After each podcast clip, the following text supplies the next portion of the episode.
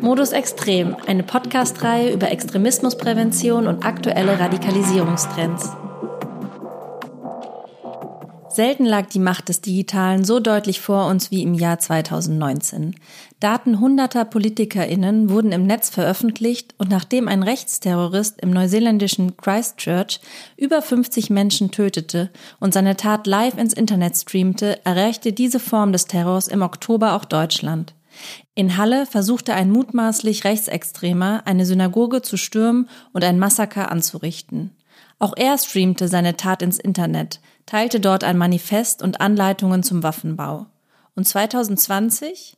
Mit der Gruppe S wurde Mitte Februar ein mutmaßlich rechtsextremes Terrornetz aufgedeckt. Die Mitglieder organisierten sich in Chatgruppen, rekrutierten sich teilweise online. Taten wie die in Christchurch oder Halle, aber auch der grassierende Hass in den sozialen Netzwerken zeigen deutlich, unsere Gesellschaft muss lernen, mit den Herausforderungen des Digitalen umzugehen. Unsere Öffentlichkeit wandelt sich radikal die Art, wie Menschen miteinander kommunizieren, sich organisieren und letztlich auch, worüber wir als Gesellschaft eigentlich reden. All das sind Dinge, die wir neu verhandeln müssen. Um Phänomene, die aus dem Netz in unser aller Leben drängen, werden wir dabei nicht herumkommen. Womit haben wir es eigentlich zu tun, wenn wir von Hate Speech reden, von Chan-Terrorismus oder Shitstorms?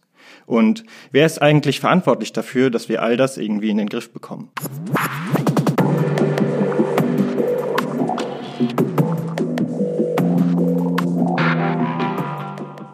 Hallo und herzlich willkommen bei Modus Extrem. Mein Name ist Julia Strasser und heute findet der Podcast in einem etwas anderen Format als bisher statt. Ich freue mich sehr, heute vier Gäste begrüßen zu dürfen und bei zwei Gästen kann ich sagen, wieder begrüßen zu dürfen, denn sie waren bereits Gast bei Modus Extrem und außerdem moderieren wir die heutige Folge zu zweit. Genau. Mein Name ist Sören Musial und ich freue mich dabei zu sein. Wir haben also beide vier Menschen hier sitzen, von denen wir uns sicher sind, dass sie etwas Licht ins Dunkel bringen und diese Fragen mit uns klären können. Beginnen wir mit, und wir sind sehr froh, dass du den weiten Weg auf dich genommen hast, äh, Carolina Beraldo. Sie ist Gamerin und Streamerin. Auf Twitch streamt Carolina regelmäßig, wie sie Computerspiele spielt, über politische Themen diskutiert oder Dokumentarfilme anschaut. Sie engagiert sich in den Bereichen LGBTQIA+, und des Queerfeminismus. Hallo Carolina. Hallo. Mike Fielitz war bereits schon Gast beim Modus Extrem. Er ist wissenschaftlicher Mitarbeiter am Institut für Friedensforschung und Sicherheitspolitik in Hamburg. Dort beschäftigt er sich mit rechtsextremen und islamistischen Narrativen und ihrer Verbreitung über soziale Medien. Hallo Mike. Moin. Johannes Baldauf ist Public Policy Manager bei Facebook. Davor war er bei der Amadeo Antonio Stiftung und referierte über Erscheinungsformen von Neonazis und wirkungsvolle Gegenstrategien in sozialen Netzwerken. Schön, dass du da bist, Johannes. Hallo. Fleming Ibsen war auch schon Gast bei Modus Extrem. Er ist Mitarbeiter bei Jugendschutznet und Referent für Rechtsextremismus. Jugendschutznet ist eine Organisation, die Online-Inhalte kontrolliert und recherchiert, die für Kinder und Jugendliche besondere Bedeutung haben und sie gefährden könnten. Hallo Fleming. Hallo. Fleming, Rechte treten immer offener auf. Ist die Jugend stärker gefährdet als früher? Ja, man kann sagen, dass sich ja, die Gefährdungslage gewissermaßen verschärft hat. Also Kinder und Jugendliche wachsen heute in digitalisierten und auch mediatisierten Lebenswelten auf. Sie nutzen Social Media zur Interaktion ähm, eigentlich fast alltäglich und äh, gleichzeitig dazu haben auch Rechtsextreme ihre Medienstrategie professionalisiert. Also das sehen wir über die letzten Jahre eben auch schon, ähm, dass rechtsextreme Propagandainhalte oder ähm, ja auch ihre Ideologiefragmente eigentlich alltägliche Erscheinungen auch im Netz sind und gerade auf jugendaffinen Plattformen auch besonders. Und ähm, ja, in den letzten Jahren hat sich ja so auch wenn man so möchte, der Online-Diskurs, aber auch das Sagbarkeitsfeld insgesamt halt verschoben.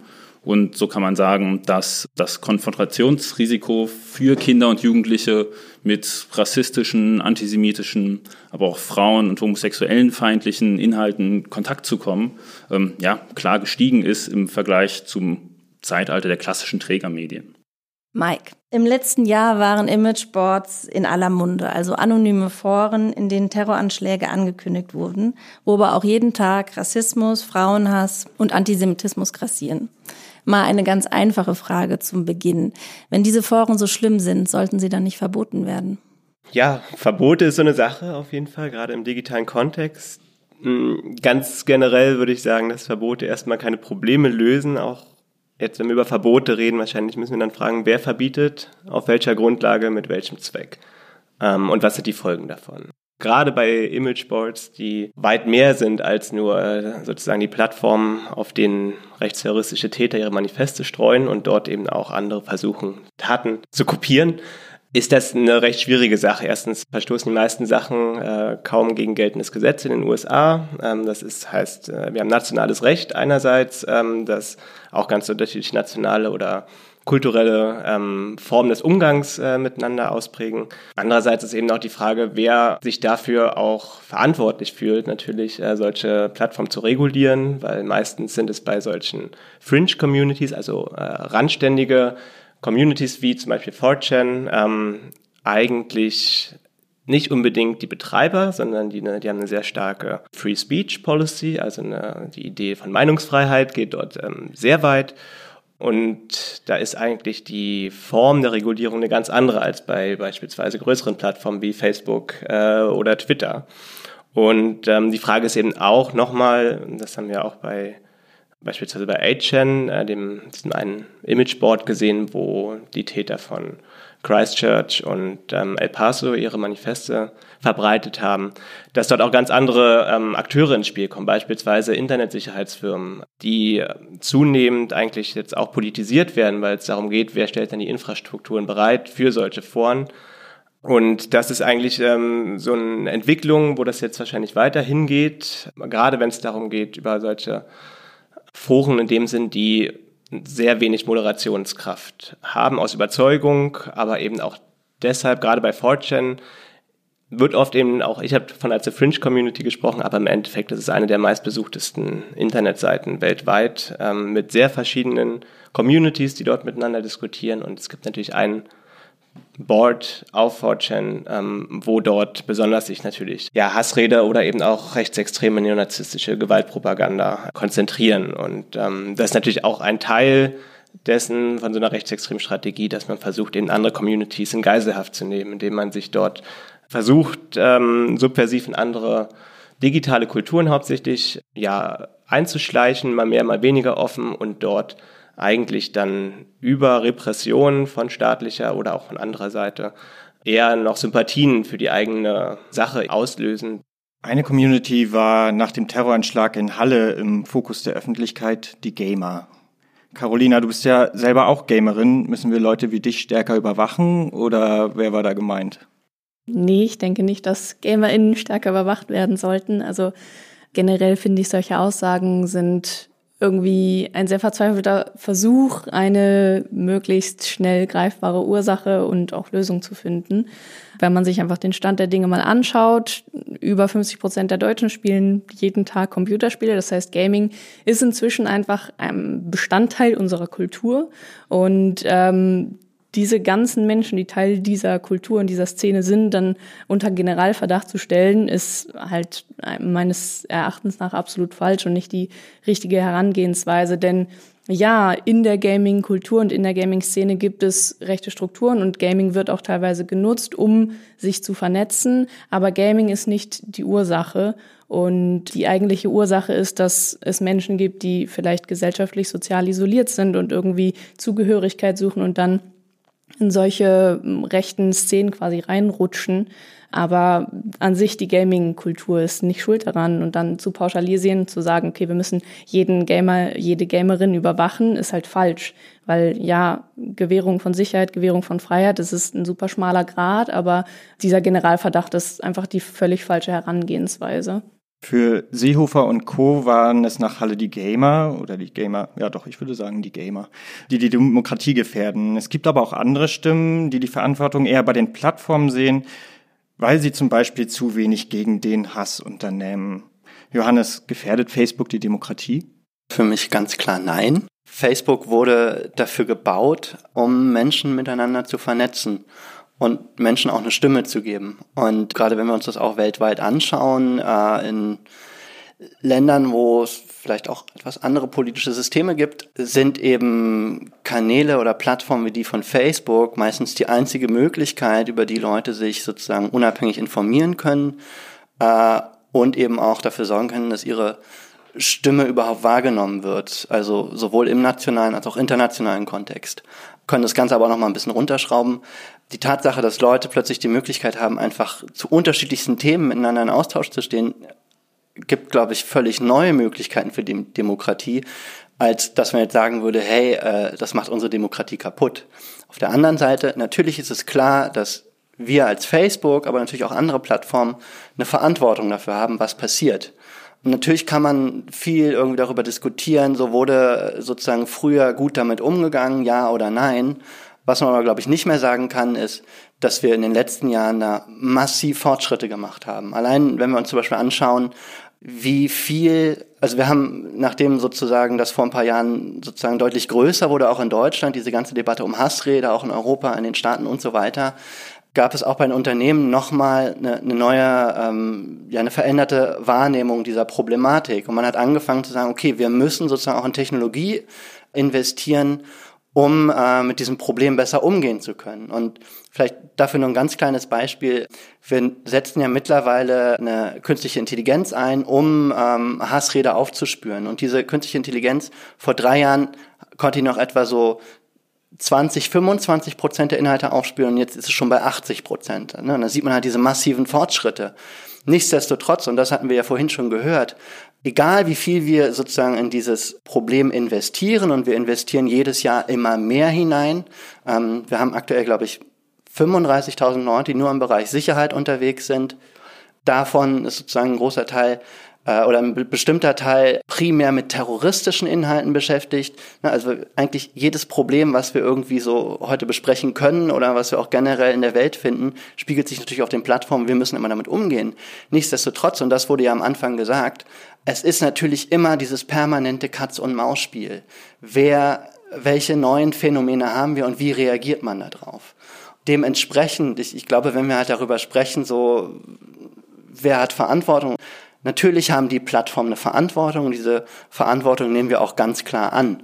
Man kann dann darüber diskutieren, wie weit muss das jeweils gehen und wer erfüllt welchen Teil. Aber es wäre definitiv zu kurz gefasst zu sagen, das ist ein reines Facebook-Problem und Facebook hat das zu lösen, weil ich glaube, dass sozusagen da dann auch implizit ist, hat man wirklich die komplette Dimension dieses Problems verstanden, ja oder nein? Und ähm, dementsprechend, lange Antwort, nein, es ist nicht schlecht für die Demokratie.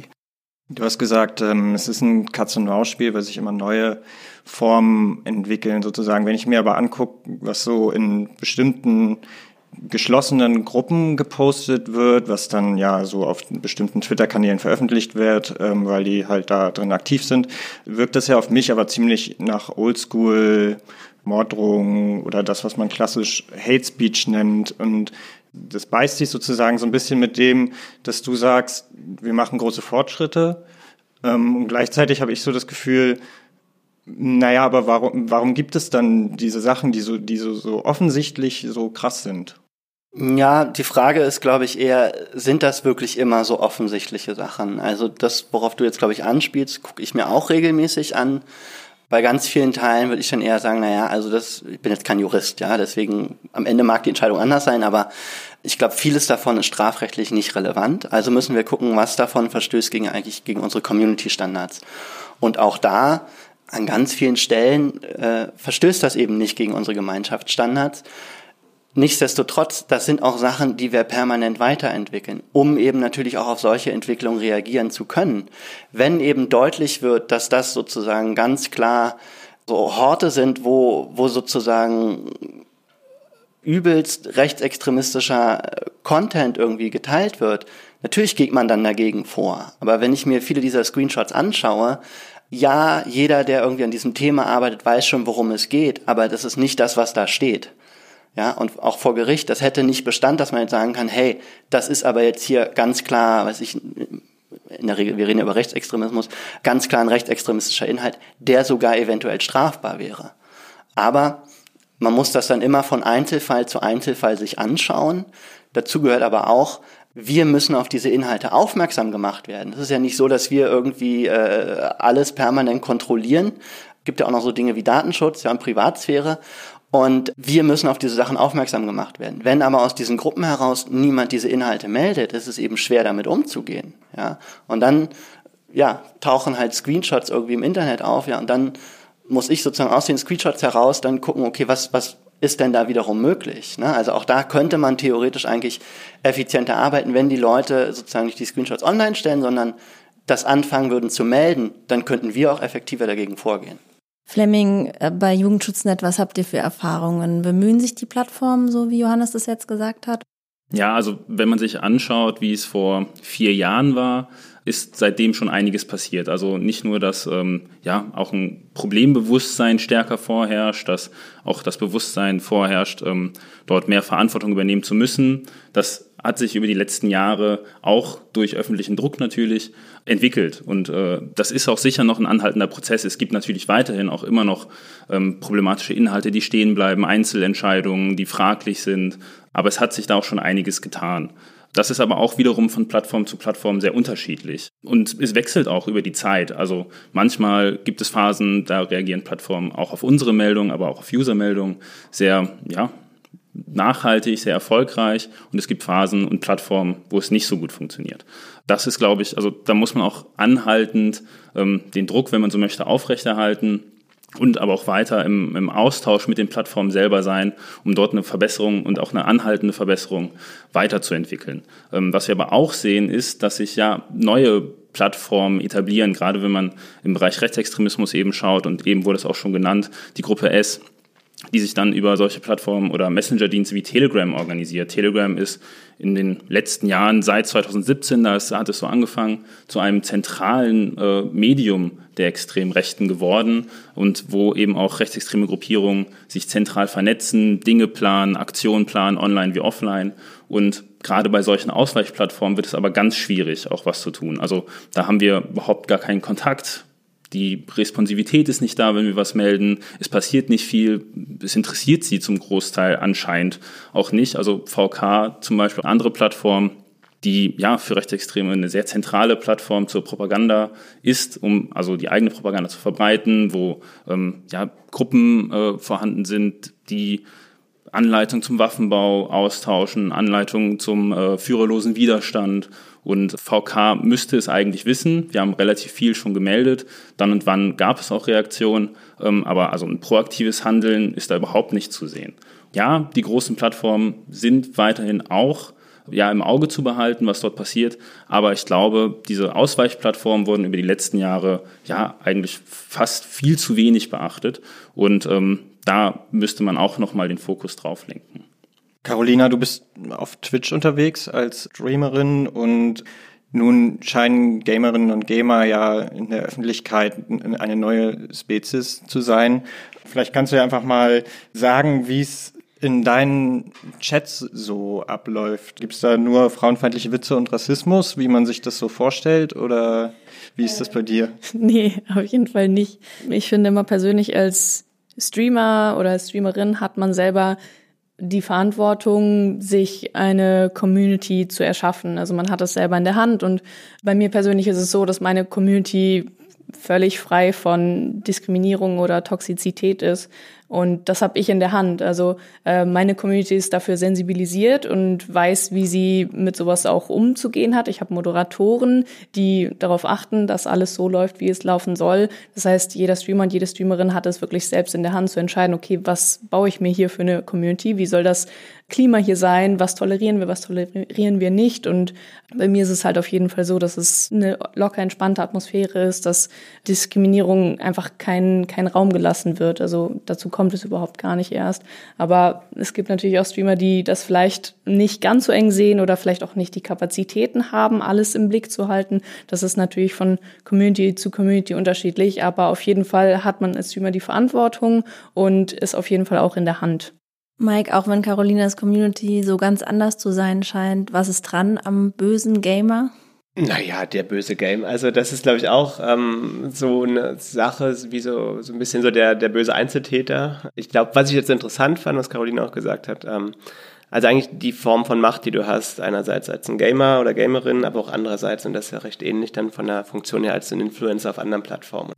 Und ich denke, das ist ähm, so eine Sache, denkt, die wir selber noch gar nicht so genau bis zu Ende begriffen haben, wie sich quasi Communities bilden, wie einzelne Personen quasi so eine Art von parasozialem Verhältnis schaffen.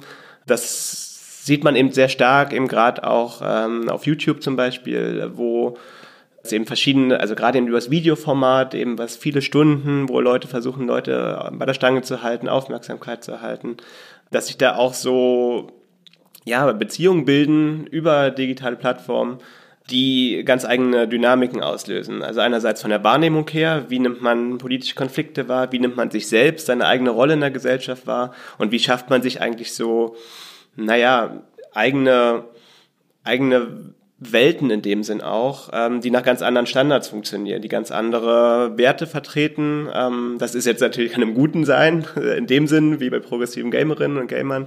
Das geht aber auch eben in andere Richtungen. Und das ist ja auch ein recht ja, zeitgenössische Art und Weise, wie eben Rechtsextreme auch auftreten, nicht mehr als ähm, Organisation in dem Sinn, dass sie sich äh, die Attraktivität ihrer Ideologie dort darstellen oder irgendwie versuchen zu überzeugen halt mit äh, geschichtlich, also sagen wir mal den klassischen äh, Kanon eben, den Rechtsextremen auch andere extremistische Bewegungen halt ausmachen, sondern dass es eigentlich eher um darum geht, eben so eine Art, ähm, ja, so einen Lebensstil zu vermitteln, ähm, in der Hinsicht, dass man sich selbst dort äh, inszeniert und dass man dort auch versucht, in dem Sinn darüber halt Einfluss zu gewinnen.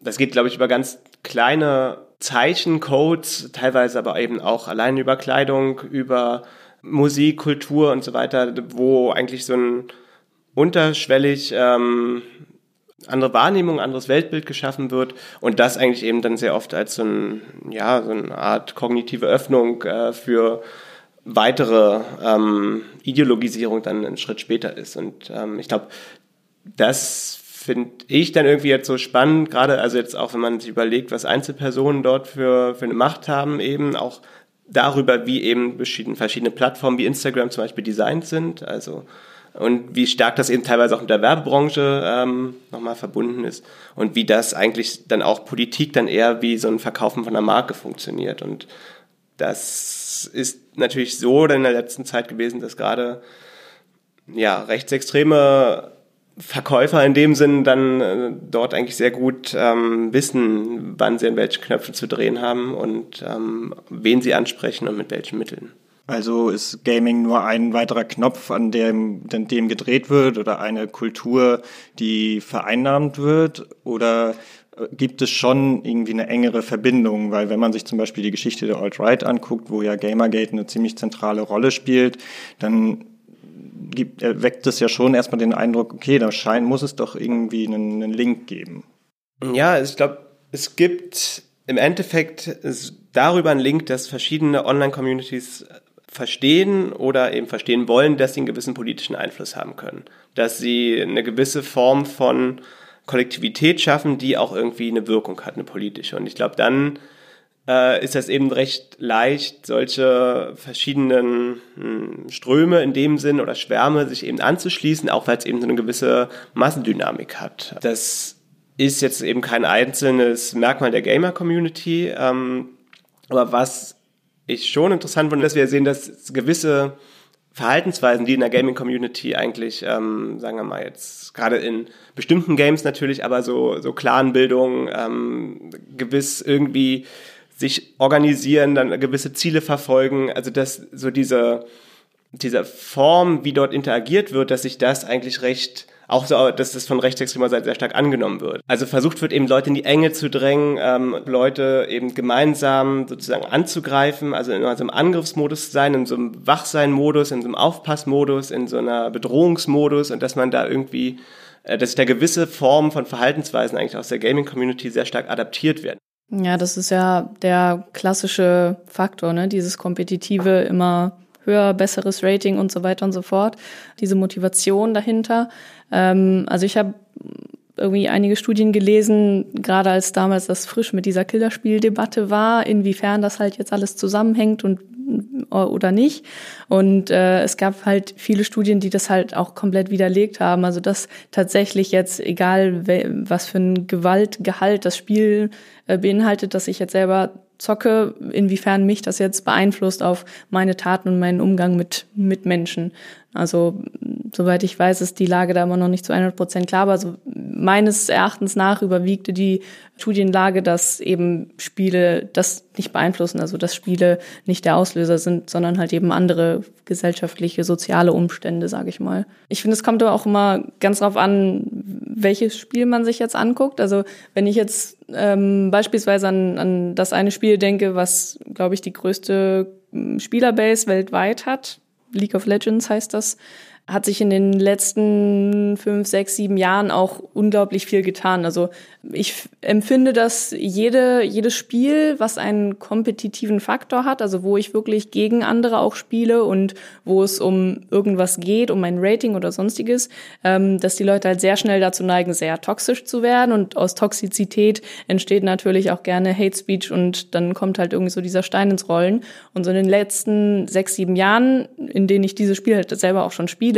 habe ich halt auch wirklich beobachtet, wie das auch von Seiten der Spieleentwickler sich weiterentwickelt hat. Also ähm, League of Legends hatte damals ein relativ schwammiges Bannsystem. Das hat damals so funktioniert, dass bestimmte Spieler ausgewählt wurden und die dann selber, also Spieler haben quasi selber entschieden, okay, das ist jetzt bannwürdig und das nicht. Also haben so Ausschnitte gekriegt vom Chat und also das hat halt so gar nicht gut funktioniert. Äh, und inzwischen ist League of Legends von diesem strikten, also von diesem reinen Bannsystem weg und mehr zu dem Belohnungssystem für gutes Verhalten hin. Also es wird halt wirklich immer attraktiver für SpielerInnen, sich gut zu verhalten, weil man dann geehrt werden kann nach einem Spiel, dann kriegt man irgendwann Belohnungen. Das heißt, es geht nicht immer nur noch darum, die Schlechten zu bestrafen, sondern es geht halt auch einfach darum, die Leute, die sich kameradschaftlich und gut und positiv verhalten, die halt auch einfach zu belohnen. Und ähm,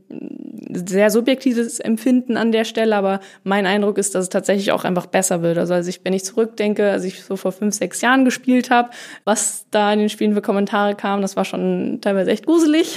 Aber ich habe das Gefühl, es, ist, es wird besser. Also es ist natürlich immer noch präsent, aber ähm, an sich so in den Games die äh, Mechaniken, die genutzt werden, um Leute zu bestrafen oder zu belohnen, das wird auf jeden Fall besser. Also klar, League of Legends ist eines der größten Games. Die haben vielleicht auch einfach wirklich die Ressourcen dafür. Das ist nicht bei jedem Game so, aber an sich die Tendenzen in die richtige Richtung sind auf jeden Fall da. Mike, du beobachtest Trollfon ja seit vielen Jahren. Wie ist es dort nach so Anschlägen wie Halle oder Christchurch? Werden da so richtig die Korken knallen gelassen oder duckt man sich dann doch eher weg?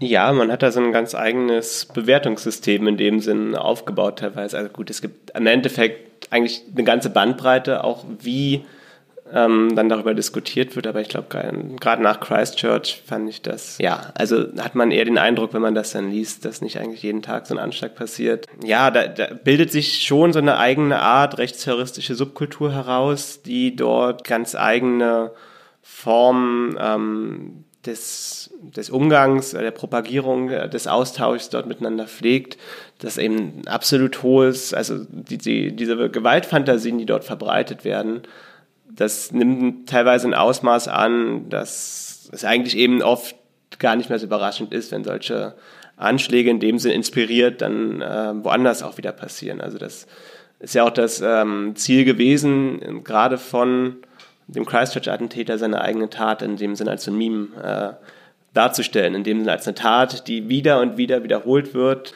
und es gab ja eben sechs bis sieben weitere Anschläge, die eben nach demselben ähm, Playbook halt ähm, abgelaufen sind. Und ich denke, was schon interessant ist, und ich glaube, dass die Forschung eben jetzt auch wirklich am Anfang in der Hinsicht, dass man Rechtsterrorismus eben sehr oft als ein um, gruppenspezifisches, organisiertes Verbrechen versteht, sehr stark aus der aus den Erfahrungen der 60er, 70er Jahre heraus, also gerade im deutschen Kontext, aber auch nicht nur. Und dass man, glaube ich, noch nicht so ganz verstanden, also diese inspirierende Wirkung von solchen Foren, von solchen Beiträgen und von solcher massiven ja, Bombardierung in dem Sinn mit gewalttätigen Bildern vor allen Dingen, ähm, also nicht nur Text, sondern eben da auch speziell Bildern, die eben ganz eigene Assoziationen auch teilweise im Kopf auslösen und ähm, die dann eine gewisse Form der eigenen, also die auch bewusst so gestrickt sind, dass man sich fragt, welche, was ist meine Rolle in der ganzen Sache. Auch gerade eben bei Telegram, das haben wir jetzt auch auf Arbeit eben, also so 300 solcher rechtsterroristischer Gruppierungen, also die sich offen zum, zu rechtsterroristischen Taten bekennen, mit Spannbreite von 500 bis 6000 Mitgliedern. Das sind Leute in dem Sinn, die daran arbeiten, dass eben solche, solche Anschläge weiter passieren. Das ist sehr schwierig natürlich, auch da einzugreifen. Gerade VK und äh, Telegram gehören eigentlich dem gleichen ähm, russischen Dissidenten, wie er sich selbst nennt. Ähm, und da ist eben auch nochmal immer spannend, dass immer noch ganz neue Akteure eben immer reinkommen, wie beispielsweise die App Stores von, von Apple und Samsung oder Google, die jetzt eigentlich eben viel mehr darauf achten müssen, welche Inhalte werden über die Apps quasi verbreitet. Johannes, aus Sicht so eines großen Unternehmens wie Facebook machen sich da so Schlüsselereignisse wie zum Beispiel Christchurch bemerkbar? Also gibt es sowas wie Ausschläge nach oben, würde ich annehmen, wenn es welche gibt, was irgendwie äh, schädliche Inhalte angeht? Kann man dazu, kannst du dazu was sagen? Ich kann da tatsächlich gar nichts zu sagen, aber was, was ich sagen kann, ist, dass gerade als Reaktion auf Christchurch ähm, ja einige Unternehmen, Facebook unter anderem, also die großen Internet-Companies sich zusammengetan haben und gesagt haben, okay, ähm, wie, wie können wir in Zukunft eigentlich dafür sorgen, dass die Verbreitung solcher Inhalte so schnell wie möglich unterbunden wird. Ne? Das, das Ganze nennt sich GIFCT, also das Global Internet Forum to Counter Terrorism. Und man hat den Erfolg, in Anführungsstrichen, ja, dieser Organisation äh, zum Beispiel dann schon bei Halle sehen können. Ne? Also, dass wirklich innerhalb kürzester Zeit man es geschafft hat, plattformübergreifend dafür zu sorgen, dass es keine große Verbreitung mehr findet. Klar, das funktioniert nur, wenn sozusagen dann auch jede Plattform mitmacht. Dann sind wir wieder bei diesen äh, Fringe-Plattformen. Ne? Da, da funktioniert es nochmal ein bisschen anders. Aber gerade weil auch kleinere Plattformen gar nicht irgendwie äh, die Kapazitäten dafür haben, äh, technologisch, finanziell und so weiter, ist es eben besonders wichtig, solche Organisationen zu haben, wo man dann eben guckt, okay, man vergibt zum Beispiel ein Video, äh, jetzt übertragen so eine Art digitalen Fingerabdruck, damit das wieder auffindbar ist und überall, wo dieser Auf, äh, Fingerabdruck halt auftaucht, kann man das automatisch halt runternehmen. Das wird dann natürlich komplizierter, wenn nicht mehr ein Fingerabdruck da ist, sondern das Video wird dann halt alterniert. Äh, da haben wir dann bei Christchurch gesehen. Und dann reden wir halt nicht von einem Fingerabdruck, sondern von Hunderten, Tausenden oder wie viel auch immer. Und dann wird es komplizierter. Also insofern, man sieht, dass es diese Reaktionen äh, der, der Unternehmen gibt, weil sie eben ganz klar sehen, so hey, wir wollen gar keine Plattform für solche Inhalte sein, und dementsprechend versucht man sowas auf den Weg zu bringen.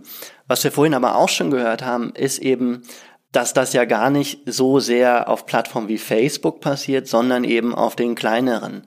Können wir natürlich länger darüber diskutieren, liegt das jetzt primär daran, dass sozusagen wir da auch einfach größere Erfolge hatten in den letzten Jahren und deswegen sind die Leute abgewandert. Ich glaube, man kann aber auch genauso argumentieren, die Leute waren wahrscheinlich auch nie auf Facebook für diese Inhalte, sondern Dafür hat man sich dann eben auf anderen Plattformen ausgetauscht. Fleming, wenn wir jetzt über diese Art der Kommunikation reden, vielleicht auch in anderen Foren, aber jetzt doch auch in Bezug auf Facebook, vielleicht kannst du doch noch mal ein bisschen was erzählen. Was ist so deine Beobachtung aus den letzten Jahren? Was hat sich verändert? Was hat sich jetzt auch durch diese neuen Entwicklungen verändert und wie auch in Bezug vielleicht auf solche Attentate? Also was man ganz klar sehen kann, ist, dass zum Beispiel eben das Video von Halle oder auch von Christchurch relativ schnell also nicht mehr auf diesen Plattformen zu finden ist, auf Facebook auch relativ schnell nicht mehr zu finden war oder eben auch schon proaktiv ja eben gelöscht wurde. Ähm, du hattest es ja schon angesprochen, da hat sich schon relativ viel getan, dass Videos mit Hashwerten versehen werden, eben dieser Fingerabdruck.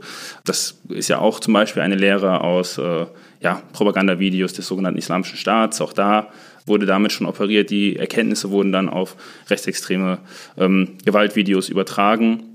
Und ja, ich, da hat sich, wie ich auch eben schon sagte, schon relativ viel getan.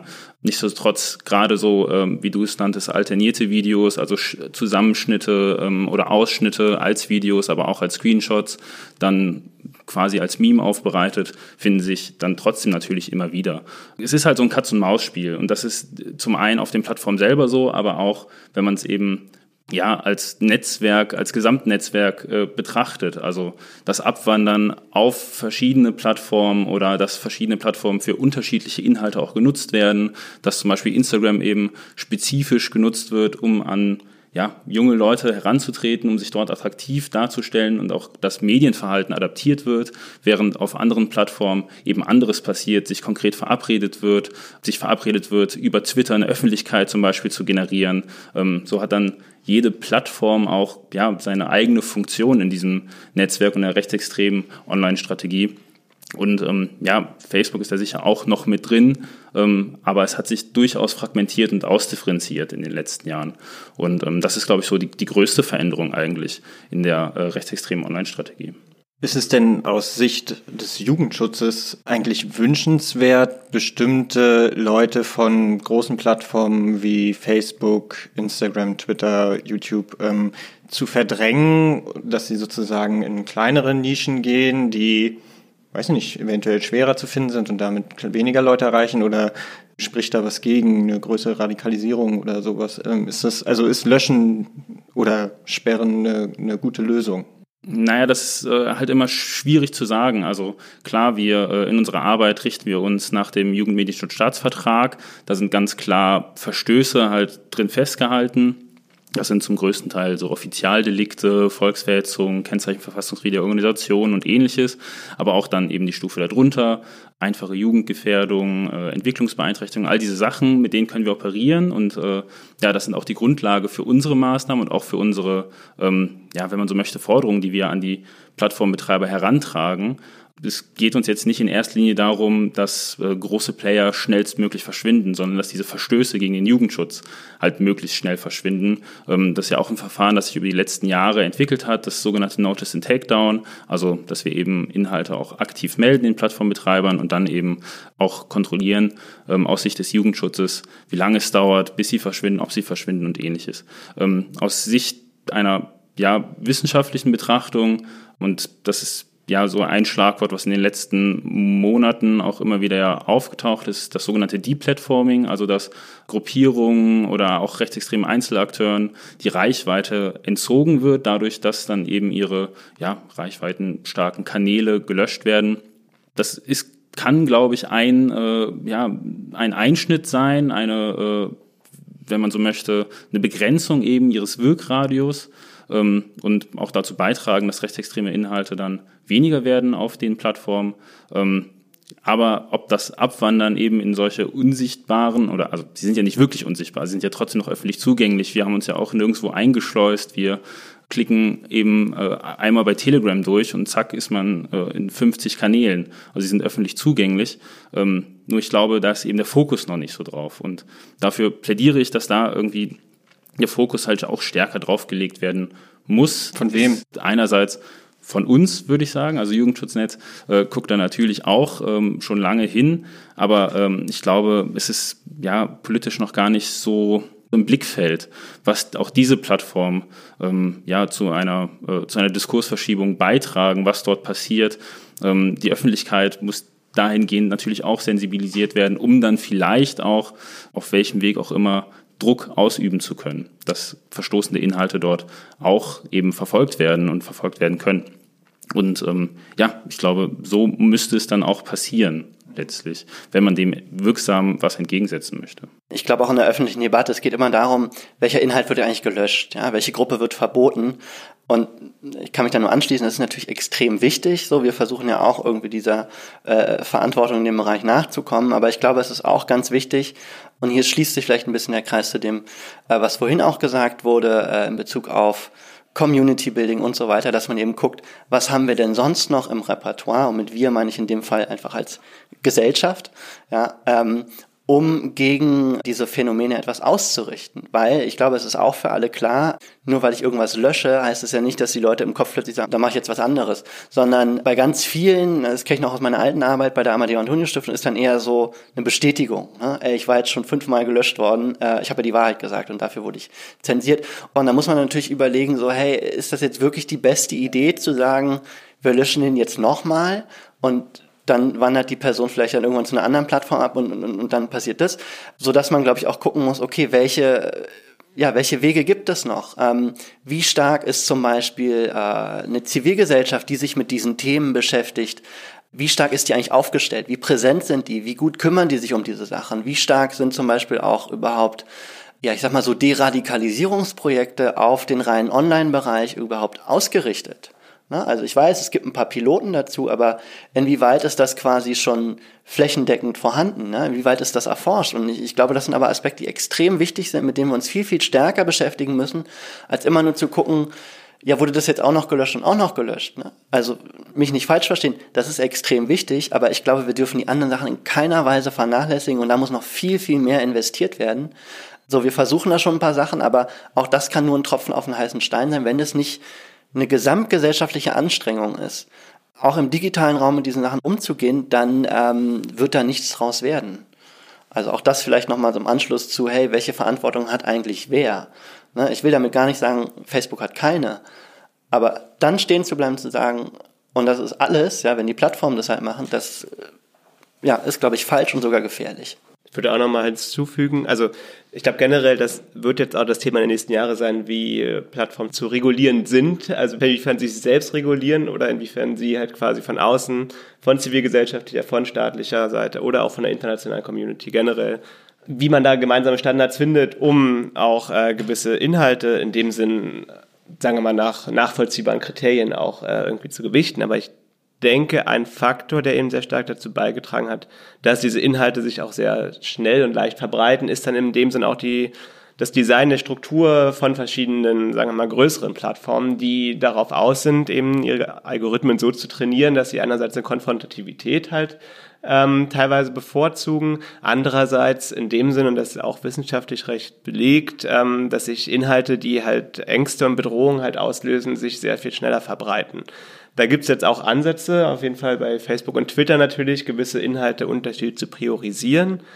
Aber ich glaube, also vor dem Hintergrund eigentlich, dass auch sehr viele mh, hm, der jüngeren rechtsextremen Gruppierungen, rechtsterroristischen Vereinigungen in dem Sinn auch die Plattform selbst als Organisationsstruktur nutzen. Einerseits intern ähm, sich zu organisieren, um ihre Inhalte koordinierter zu verbreiten.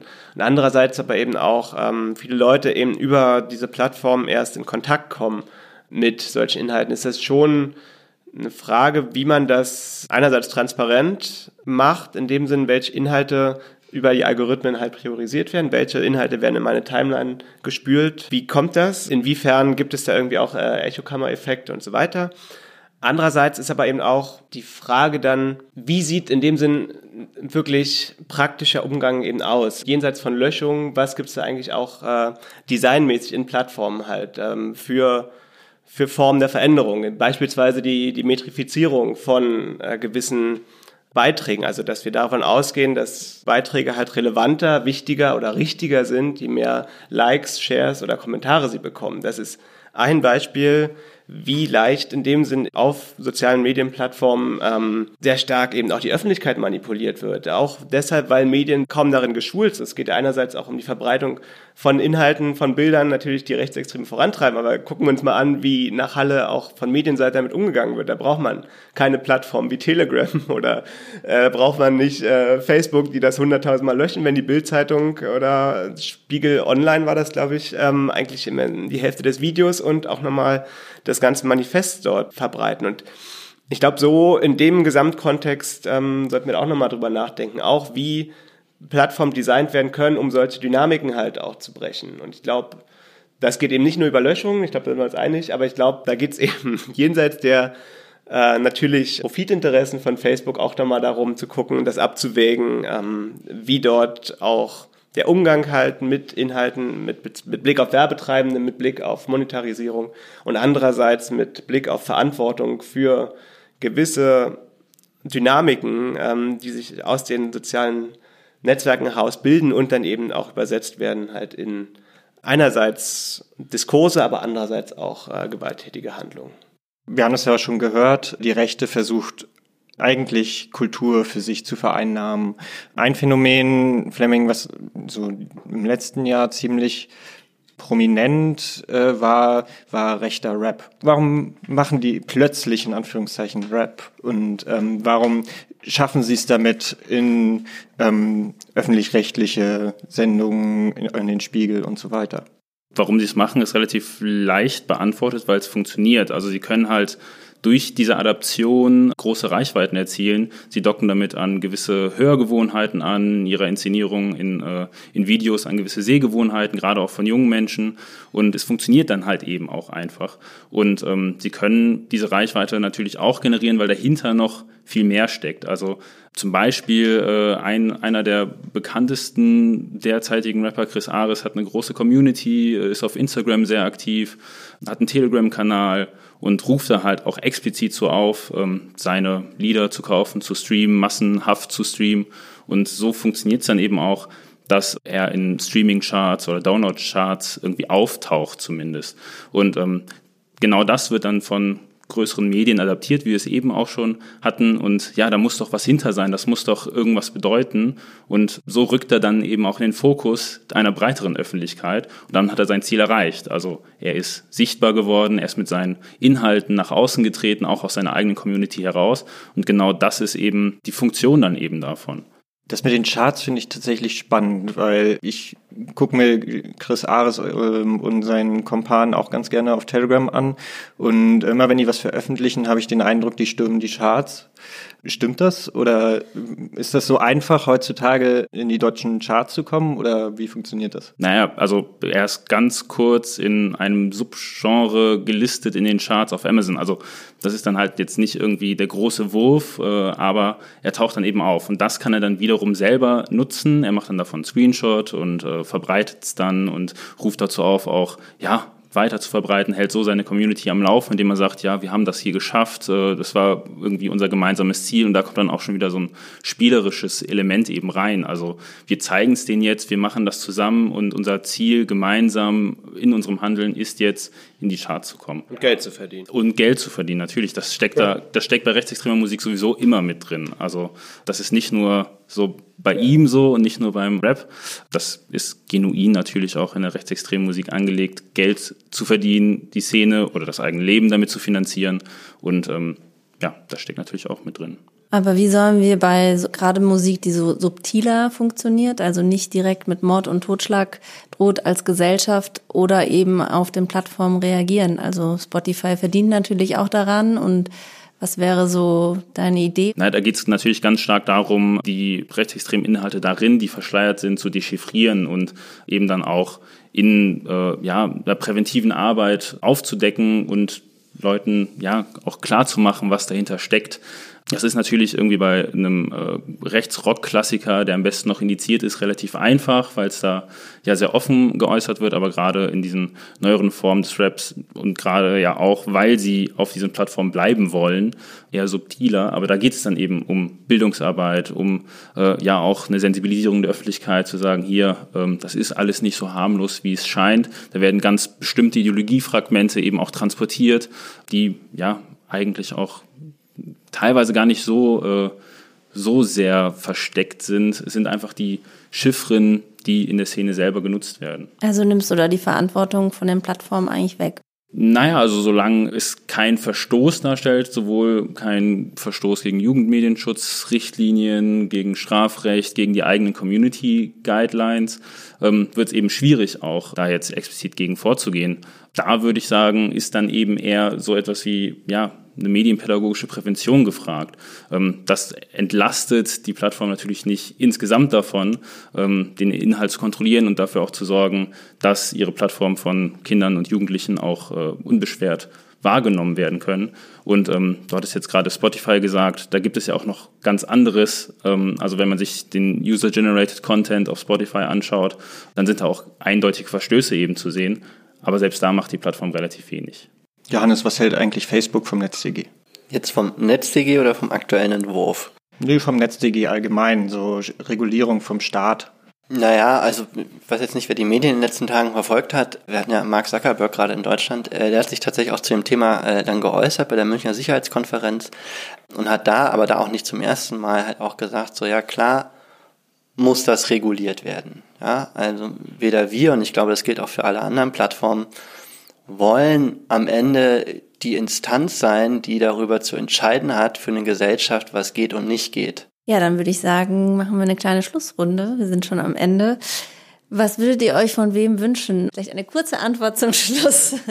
Generell würde ich mir wünschen, auch jetzt gerade mit dem Hintergrund meines Studiums, also dass ich halt soziale Arbeit studiere, dass äh, vielleicht auch einfach wesentlich mehr noch präventiv passiert, dass ich dieses Arbeitsfeld des Digital Streetwork, was sich gerade so ein bisschen etabliert, dass das halt ähm, weiter verfolgt wird, dass mehr Richtung Medienkompetenz gemacht wird, auch schon im frühen Jugendalter. Das finde ich halt auf jeden Fall super wichtig und sollte nicht vernachlässigt werden. Und das einfach die Plattformen und Spieleentwickler, die einfach in einer Verantwortungsposition sind oder halt eben auch Streamer, äh, Content Creator, wie auch immer, die einfach in dieser Verantwortungsposition sind, sich dessen bewusst werden und ähm, eben die Leute, die sie vielleicht auch irgendwie beeinflussen, sensibilisieren und einfach Aufmerksamkeit auch darauf lenken, irgendwie ein bisschen Aufklärungsarbeit mitleisten. Das wäre so mein Wunsch auf jeden Fall, ja. Fleming, machen wir bei dir weiter. Ja, also ich kann da eigentlich auch nur dran anschließen. Mein Wunsch wäre eigentlich, äh, dass ja alle Ebenen, die mit dem Thema und gerade auch mit der Bekämpfung von Rechtsextremismus im Netz äh, zu tun haben, stärker ineinander greifen. Ähm, also es geht halt nur sowieso mit einem mehrdimensionalen Ansatz, also dass natürlich einerseits die, äh, die Anbieter ihre, ihre Verantwortung wahrnehmen und äh, ja, eben auch äh, gegen entsprechende verstoßende Inhalte vorgehen. Dazu ist aber auch eine Rechtsdurchsetzung im Netz eben dringend geboten, dass auch staatliche Stellen hier ein Auge drauf haben, äh, ja, ihre Kompetenzen und Kapazitäten erweitern und sinnvoll einsetzen. Es geht aber auch nur äh, so auf der dritten Ebene mit einer ja, klaren, nachhaltig ausfinanzierten medienpädagogischen Prävention. Also wenn wir uns die Projektlandschaft, die sehr zerfasert ist, ansehen, ähm, ist es halt schwierig. Ähm, da fällt immer mal wieder viel Wissen weg, wenn Projekte zu Ende gehen, da irgendwie nachhaltig ja, äh, an dem Thema dran zu bleiben. Und ich glaube, das hat in den letzten Jahren schon gewisserweise stattgefunden, aber da ist noch viel mehr nötig, auch gerade mit Blick auch auf ähm, reichweitenstarke Medien, dass ja die Öffentlichkeit stärker sensibilisiert wird über rechtsextreme Online-Strategien. Ähm, was passiert da? Ja, wie berichte ich auch darüber und auch wie sehr lasse ich mich davon selber wiederum beeinflussen in meiner öffentlichen äh, äh, Darstellung. Und ja, ich würde mir wünschen, dass das alles stärker ineinander zusammengreift und ich glaube, nur so kann es auch funktionieren.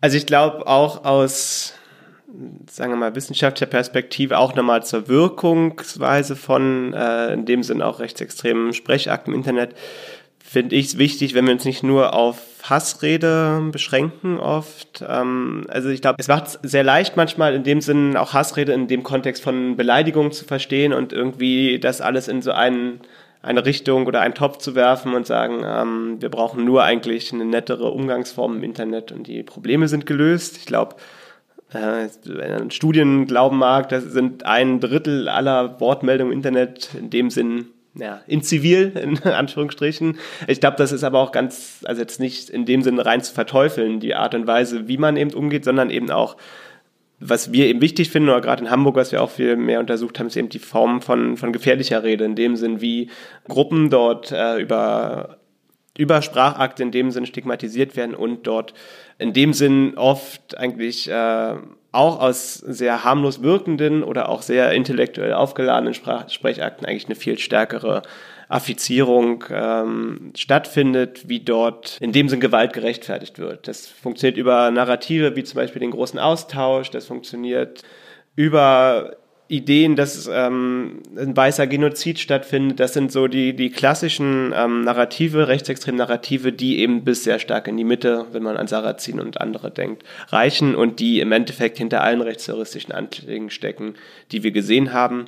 Und ich denke, das zum einen zu verstehen, dass da nicht nur jetzt, wenn wir uns alle lieb haben im Internet, dass alles geht, sondern eigentlich darauf gucken eben, was äh, in dem Sinne Gewalt erzeugt, auch nochmal. Ähm, und dann auch nochmal eben viel internationaler zu denken. Also, dass eben im Kontext von Halle gesagt wurde, das war unvorstellbar, äh, das fand ich eben, ähm, also jenseits von so einer reinen ähm, Blauäugigkeit, Naivität und eben auch teilweise wirklich Ignoranz eben, was in anderen Ländern passiert. Also ich meine, wir haben es mit einem globalen Phänomen zu tun. Und somit muss man eben auch in anderen Ländern gucken, was dort passiert, wie sich dort Rechtsextreme, wie sie dort auftreten, wie sie sich organisieren. Und ähm, da muss man eben auch viel globaler denken oder eben auch, wenn wir darüber denken, nachdenken, auch einen Schritt voraus zu sein, eben auch zu gucken, was machen andere Länder gut, was machen andere Plattformen gut, was machen andere Plattformen schlecht. Johannes, jetzt hast du fast das Schlusswort. Ich schließe mich allem an. Nein, wurde jetzt an mehreren Punkten schon angesprochen. Ähm, ich glaube, es ist ganz wichtig, dass wir äh, ja, diese Dinge eben nicht mehr fragmentiert betrachten, sondern dass wir wirklich äh, sozusagen Rechtsextremismus und die damit verbundenen äh, Phänomene als eine gesamtgesellschaftliche Aufgabe begreifen, um äh, dann eben zu gucken, okay, welche Verantwortung und Rolle übernehmen die Plattformen, welche Rolle übernimmt die Zivilgesellschaft, welche Rolle übernimmt die Politik und dass das wirklich effektiv ineinander greift, um äh, am Ende dann zielführend zu sein. Nicht immer nur zu gucken, okay, äh, wer, wer macht jetzt mehr, wer macht jetzt weniger, sondern wie ergänzen sich diese Sachen und wie können wir dann endlich sichtbare Fortschritte erreichen, ja, um irgendwie mit diesem Problem besser umgehen zu können. Das zählt fast als Schlusswort. Ah, okay. Jetzt hat Sören das Schlusswort. Ich habe das Schlusswort. Du hast das Schlusswort. Ja, ich weiß gar nicht richtig, was ich sagen soll. Wir haben ähm, viel abgearbeitet, haben gehört, wir müssen vor allem gesellschaftsübergreifend zusammenarbeiten, ein Verständnis für die Probleme ein tieferes Verständnis für die Probleme erarbeiten und vor allem auch international zusammenarbeiten und dafür sorgen, dass wir nicht nur reagieren, sondern auch präventiv vorgehen können gegen Probleme wie Rechtsextremismus. Und ich finde, das ist doch eine gute Aufgabe für die Zukunft.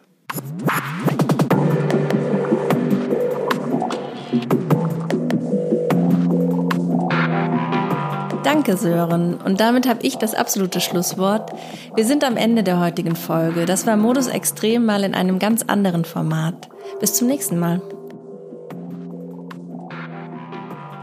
Modus Extrem, eine Podcast-Reihe über Extremismusprävention und aktuelle Radikalisierungstrends. Gefördert von der Robert Bosch Stiftung. Produziert von Studio 36.